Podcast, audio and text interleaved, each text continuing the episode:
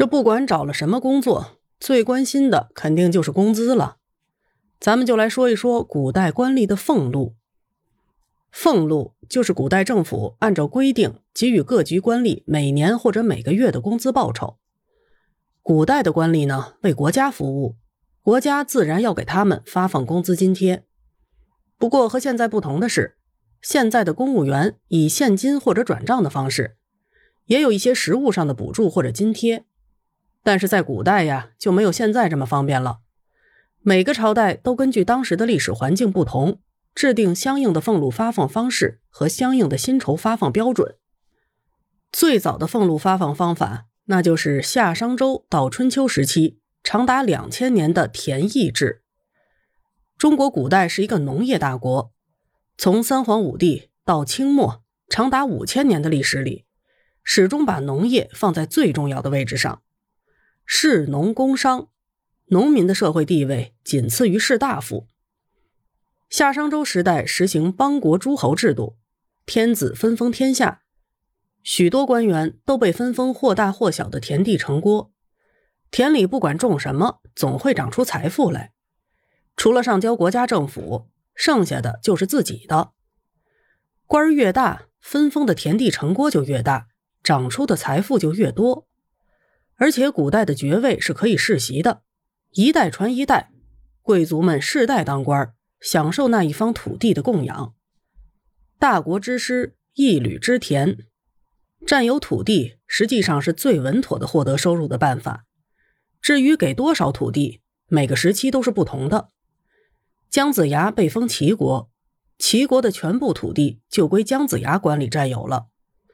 孟尝君呢，封万户于薛。薛地的税收，除了上交政府之外的，就都是自己的了。至于其他官员，孟子曾经记载，他那个时代，军食清禄，清禄四大夫，大夫被上士，上士被中士，中士被下士，各自在自己的地盘上获得财富。发展到了春秋战国时期呢，田邑制开始向古禄制过渡。那个时候，天下大乱。诸侯聘用了许多官员，官员下面又聘用了很多门客，这一级又一级，不够级别的官员不可能都给天意，那给什么呢？农业大国当然是给粮食最实惠啊。起初是以斗来计量，后来以担计量，还有用壶计量的。秦朝和西汉时代将谷禄制完善了起来，秦朝还实行了年薪制。那个时候叫岁俸，当然了，发放粟米不等于只吃不穿或者不买其他东西了，粟米是可以用来交换布帛等其他生活用品的。那个时候也有钱币，钱币也可以用来交换其他等值的生活用品。国君们也可能赏赐大臣们金钱和食物，不过这些赏赐都是偶然的，不是常态，而且。低级的官员是无法得到皇帝的直接赏赐的。到了西汉呢，俸禄制已经非常完善，以相国、丞相、太尉、御史大夫、奉常、博士、郎中令、卫尉、任尉、治粟内史等官役大小作为发放工资的标准，由国家来统一发放粟米。最低的左史年俸为九十六担，折合到现在。年薪大概是五千多元，属于低工资的范畴。西汉的整体工资都不高，汉代的名臣张沙被抄家，家产不过五百金，皆所在得俸赐，无他营。发放的工资几乎是月月光，抄出来的家产无非是皇帝赏赐的结余而已。到了东汉的时候，大概觉得只发放粮食，官员的生活不方便，改为钱粮各半制。也就是一半粮食，一半铜钱，这样既有的吃，又有的花。值得一提的是，东汉的末代皇帝汉献帝有一项发明，他把公田按官员的俸禄等级赐给官员，让他们自己去收取税赋，获得收入，称为职田。这项制度也是逼出来的。汉献帝自己被军阀挟持，朝不保夕，只能从权改变统治策略。不过这项制度被后代借鉴，一直维持到明朝朱元璋的时期才作废，长达千年。钱粮各半制度一直维持到唐朝中期。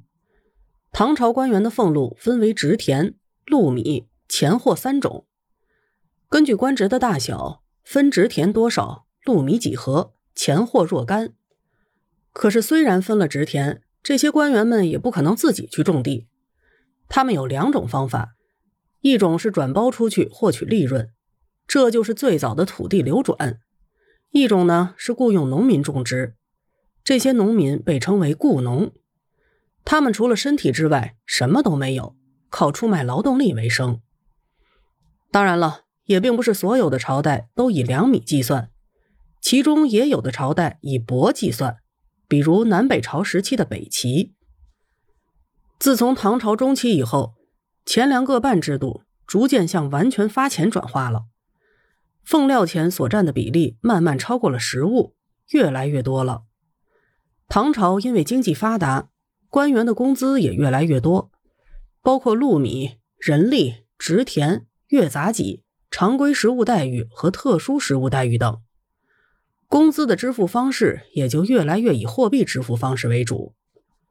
到了宋代，发明了钱币交子，基本上发放工资完全使用纸币了。纸币方便快捷，解决了铜钱携带不方便的弊端。宋代官员的薪水为历朝之最，月薪竟然高达四十万文，包拯那么清廉的官员也是千万富翁。除了发放银票之外，还有名目繁多的服装、露宿、茶酒、除料、薪炭、盐、随从衣粮、马匹、除宿、天支、值钱、公使钱以及恩赏等福利。所以，生活在宋朝的官员那是最美的了。元朝呢，只发纸币，所以俸银又叫俸钞。让元朝官员叫苦不迭的是，那个时候通货膨胀比较厉害，发了的纸币往往很快就贬值了。到了明朝，由于朱元璋是苦出身，所以给官员们定的薪资是历史上最低的，贪污五十两以上还要处以剥皮之刑。所以明朝的清廉官员日子过得是很辛苦啊。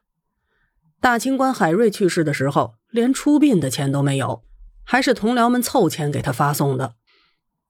朱元璋曾经私访弘文馆学士罗富仁的宅院，这个堂堂的大学士租住在一个破烂的民房里，像个民工一样正在刷墙。到了清朝，官员的工资水平比明朝官员有了很大的进步，工资分为俸银。禄米以及养廉银，其中外官的养廉钱甚至高于正常发的俸银。可惜养廉银的发明，并没有把清朝的官员都变成清官。大贪官和珅就是个鲜明的例子。从夏商周到清末，官员的工资制度发生了天翻地覆的变化，从发田到发米，到钱米并用，直到最后完全以货币支付。也从一方面见证了中国古代官吏俸禄的发展历程。